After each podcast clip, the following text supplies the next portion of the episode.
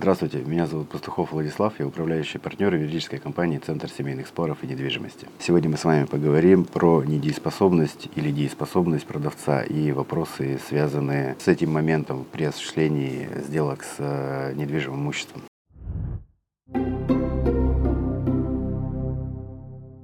Стоит ли покупать квартиру у недееспособного продавца? Когда мы имеем с вами дело с недееспособным гражданином, на самом деле у нас проблем нет. То есть, если мы собираемся приобрести такую квартиру, то мы э, все правоотношения, соответственно, выстраиваем с законным представителем данного гражданина. То есть мы видим решение суда, вступившее в законную силу о том, что он признан недееспособным. Мы видим, у нас есть на руках, или нам продавец предоставляет акт, э, приказ или там, постановление о назначении э, в отношении этого гражданина опекуна, который э, действует за него. То есть в этом, в этом смысле как раз-таки ситуация очень прозрачная, простая и доступная. С такими гражданами можно совершенно спокойно совершать сделки, и ничего страшного в этом нет. Как продавать им, так и покупать у них. Что делать, если продавец страдает психическим заболеванием, но не признан судом недееспособным? Если мы видим, что у человека все плохо, то есть он стоит на учете, он нам, например, не говорил о том, что он страдает заболеванием психическим, мы отправили его в э, учреждение, да, и он приносит, смущаясь нам вот эту справочку. Соответственно, такую квартиру если он не признан недееспособным, приобретать ни в коем случае нельзя. Ни в коем случае. Но это, опять же, такой лайтовый вариант развития событий.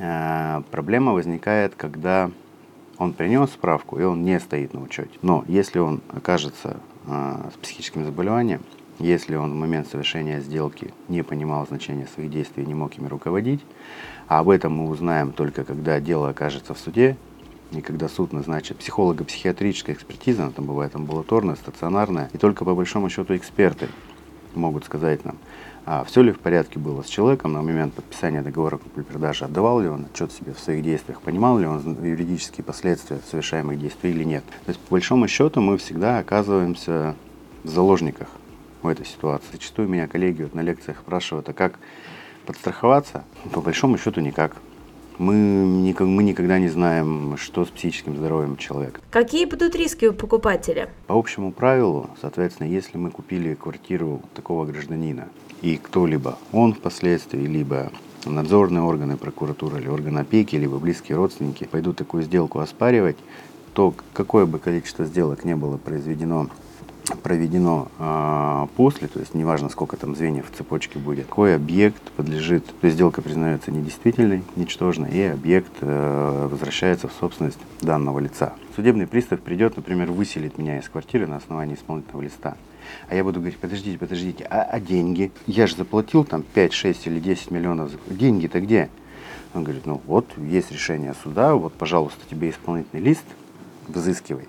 Получим ли мы эти деньги или нет, История умалчивает, и в большинстве случаев, ну, скорее всего, нет.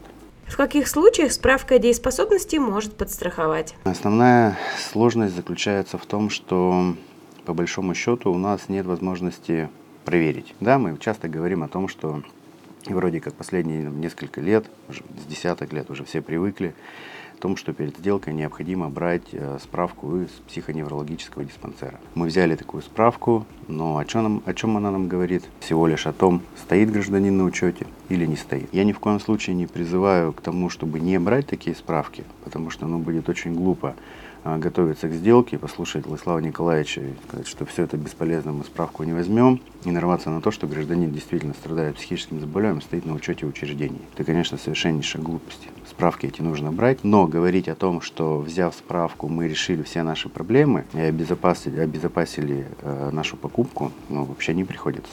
Какие документы стоит просить, если человека признали судом недееспособным? Если нам откро откровенно говорят, что да, вот у меня собственные квартиры недееспособные, там, или, э, есть решение суда, я опекун, мы просим, соответственно, предоставьте, пожалуйста, желательно, нежелательно, а обязательно оригиналы. То есть решение суда должно быть на руках, и приказ органа опеки о назначении э, гражданина опекуном этого недееспособного. Мы видим с вами приказ о назначении гражданина опекуном, мы должны взять у него паспорт, оригинал приказа, решение суда, паспорт э, и самого недееспособного и посмотреть, все ли у нас бьется, все ли совпадает. Мы всегда запрашиваем в общем порядке выписку из ИГРН для того, чтобы посмотреть, что действительно этот гражданин, в отношении которого э, опекун является законным представителем, владеет этой квартирой. Сейчас мы не можем запросить как третье лицо выписку, но всегда можем попросить опекуна обратиться в МФЦ там, или в, другую, любую другую организацию, которая предоставляет сведения из э,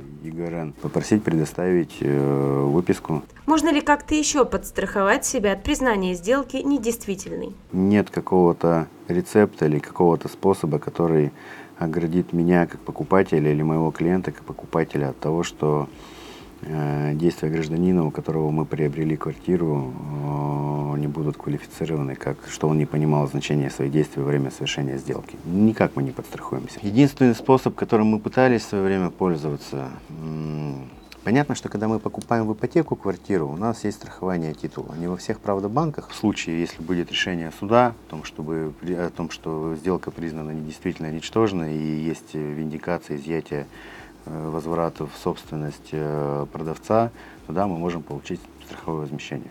Хотите больше знать о недвижимости, смотрите наше экспертное интервью о тонкостях покупки и продажи жилья, о том, как просчитывать риски и как правильно проверять документы. Мы расскажем о недвижимости от и до и даже больше. Подписывайтесь на наш канал.